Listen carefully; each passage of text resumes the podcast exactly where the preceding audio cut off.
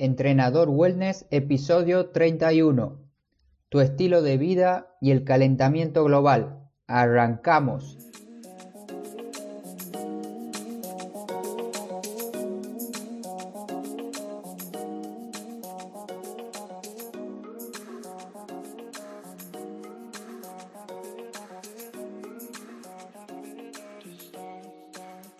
Muy buenos días a todos, hoy es miércoles 13 de marzo del 2019. Te quiero dar la bienvenida a Entrenador Wellness, un podcast donde aprenderás realmente sobre entrenamiento, alimentación y lo fácil que es generar hábitos saludables para obtener la vida que te mereces.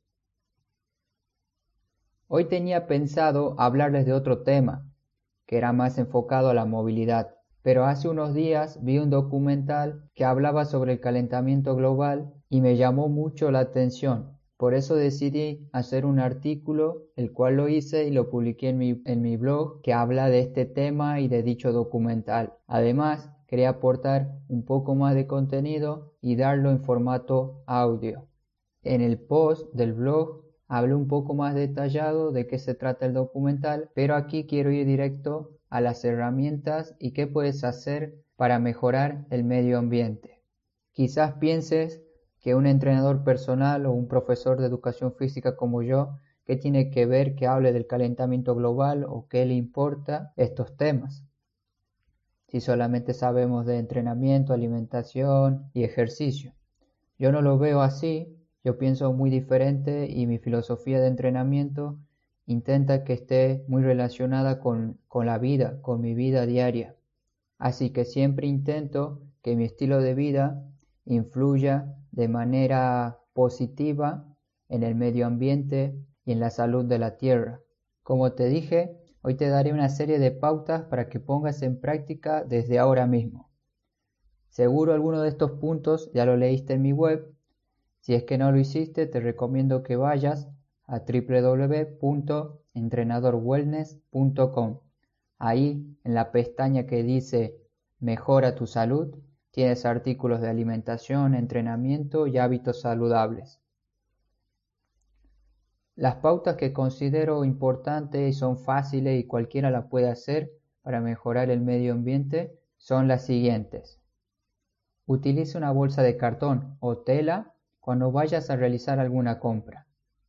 Evita utilizar las bolsas de plásticos que te ofrece el supermercado cuando estás por comprar las frutas y verduras. Otro punto o pauta sería disminuir el consumo de productos químicos. Muchas veces pensamos que necesitamos un líquido para piso, un líquido para lustrar el piso, un líquido que se usa después del líquido anterior que lustrabas el piso. Creo que ya me entiendes por dónde voy. Las industrias te venden productos que sinceramente no lo necesitamos. Nos hacen creer que nosotros necesitamos cada uno de estos elementos para mantener nuestra casa limpia y ordenada. Y te aseguro que sin esto la puedes tener mucho más limpia. Solamente tenemos que ver alternativas para no utilizar dichos productos químicos.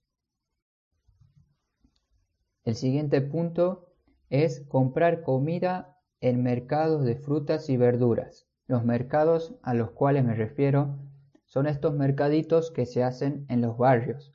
Aquí podrás encontrar frutas, verduras, legumbres, frutos secos, saludables y libres de químicos.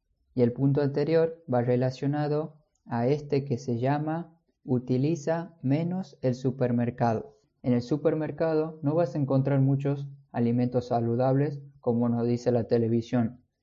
Aquí abajo también te enlazo en la nota del programa el episodio donde hablo sobre esto para que veas a qué alimento me refiero. El siguiente punto es reciclar en casa.